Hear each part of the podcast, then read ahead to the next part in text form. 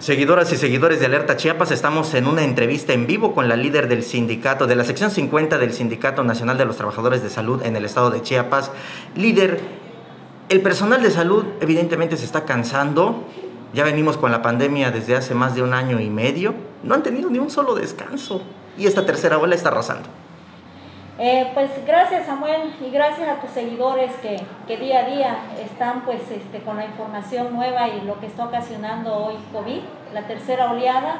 Como bien tú lo, lo acertaste, los trabajadores están cansados y el cansancio es eh, debido a que no se tiene cómo protegerse, porque al final de cuentas ya se están acostumbrando a la atención de, de los pacientes con COVID. Eh, sin embargo, eh, el día de ayer y hoy por la mañana que, tuvimos, que tuve reuniones con algunos médicos, ellos ven con tristeza de que no hay una estrategia para separar un paciente con sospechoso de COVID y con las enfermedades que de manera eh, diaria se reciben en los hospitales. ¿Por qué? Porque en los hospitales no hay una reconversión hospitalaria y la preocupación de los equipos de protección porque son de muy mala calidad los que están dando en todas las unidades y que ellos tendrán y siguen comprando los equipos de protección. Eh, es preocupante porque hasta el día de hoy el número de pacientes que más está llegando a las unidades son este, la población infantil, los adolescentes, los, la población joven. Y eso pues hay una razón, ¿no? Son los que aún no están vacunados, afortunadamente eh, pues ya está la campaña para los de 18 y más. Sin embargo, pues eh, contrarresta, pero eso no, no se, se puede evitar. Y ¿Son muchos los niños y niñas que están llegando a los hospitales? Sí, mira, ciertamente un pediatra me dice, mira, yo recibo un paciente con tal diagnóstico y resulta que dos días después eh, desaturó, lo vimos y le tomamos la muestra positiva a COVID. Otro paciente con otro diagnóstico, niño y con COVID. Entonces, eso a nosotros nos expone más, porque si es un paciente con apendicitis, bueno, no hay problema, pero hoy los tenemos que tratar a todos como COVID y hasta no demostrar lo contrario. y, en, todos los centros de salud, aunque no sean reconocidos como hospitales para la atención eh, de COVID. Así es.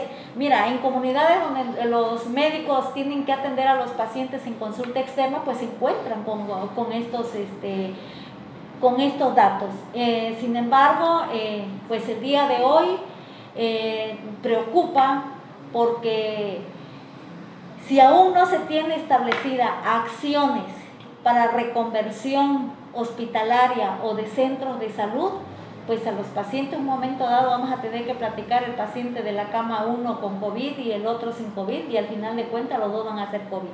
es preocupante eso y ciertamente mis compañeros médicos, enfermeras y todas las áreas paramédicas están preocupados por eso, porque al final de cuentas ellos están, este, los que están al frente, los que al final de cuentas ellos se preocupan y se ocupan por su familia y, ellos dicen, bueno, hoy no la, vamos a salvar porque muchos de ellos aún no han padecido COVID, así como está la situación, pues eh, también ya tenemos muestra, eh, hasta el día de hoy tenemos 132 trabajadores eh, que se han enfermado, tenemos 6 hospitalizados, por lo tanto, pues decimos... Esta cifra es de la tercera oleada. De la tercera oleada. Nada más. Nada más. Hicimos un... ¿Han fallecido ya?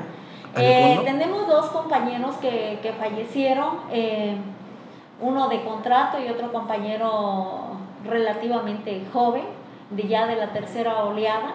Y pues es lo que esperamos de que la mayoría el, el día de hoy están vacunados y que no nos vaya a pegar tan fuerte. Sin embargo, tenemos un compañero que ya va para la segunda semana y, sigue hospitalizado. Sigue hospitalizado. Eh, si lo tuviera únicamente para saber el dato global de cuántas personas del personal de salud han, se han contagiado o han fallecido, y por otra parte también, ¿qué tanto están atacando las variantes ahora eh, a, la ciudadanía? Mira, esta nueva variante consideramos de que está atacando más que la primera y segunda oleada eh, a los trabajadores, nosotros en la primera y segunda cerramos con 1.900 trabajadores que fueron, este, se enfermaron.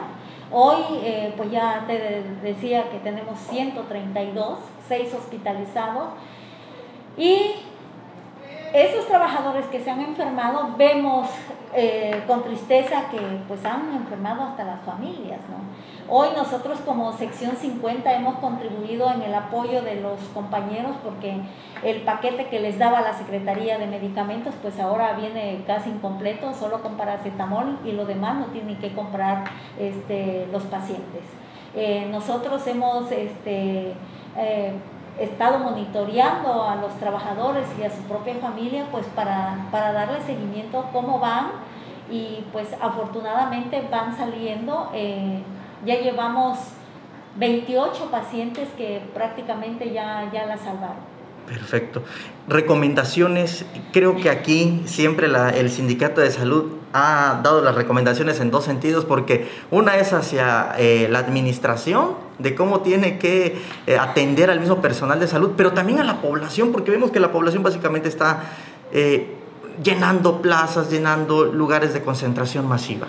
Mira, de hecho, hoy en la plática decíamos, eh, pues los expertos son los trabajadores de la salud y si las autoridades eso no lo ven, pues este, qué mal, porque al final de cuentas eh, somos los trabajadores de la salud que estamos en el área operativa, que día a día nos enfrentamos a esto. Pues ojalá hoy se tenga la oportunidad por parte de la Secretaría y que tenga que redirigir lo que tenga que hacer para disminuir la, el contagio va a ser inevitable, sin embargo la mortalidad.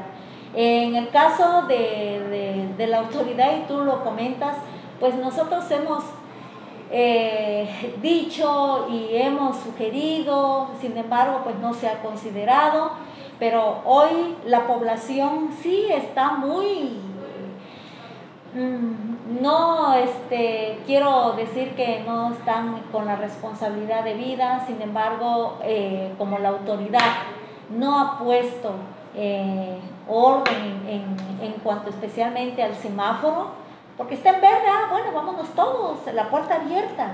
Sin embargo, si estuviéramos con otro color de semáforo epidemiológico, la población sí porque es natural en el ser humano, ¿no? Ah, hay riesgo, pues este, mejor me encierro.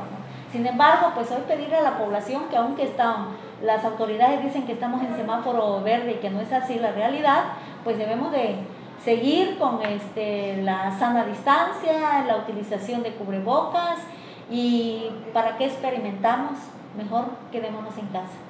Por supuesto. Eh, algo que desea agregar eh, el líder, creo que es muy importante, eh, también el tema de la vacunación como sindicato de salud. ¿Cuál es la apuesta? Pedirle a la ciudadanía que se vacune, que no se vacune. ahí está comprobado de que si es eficaz, no es eficaz la vacuna.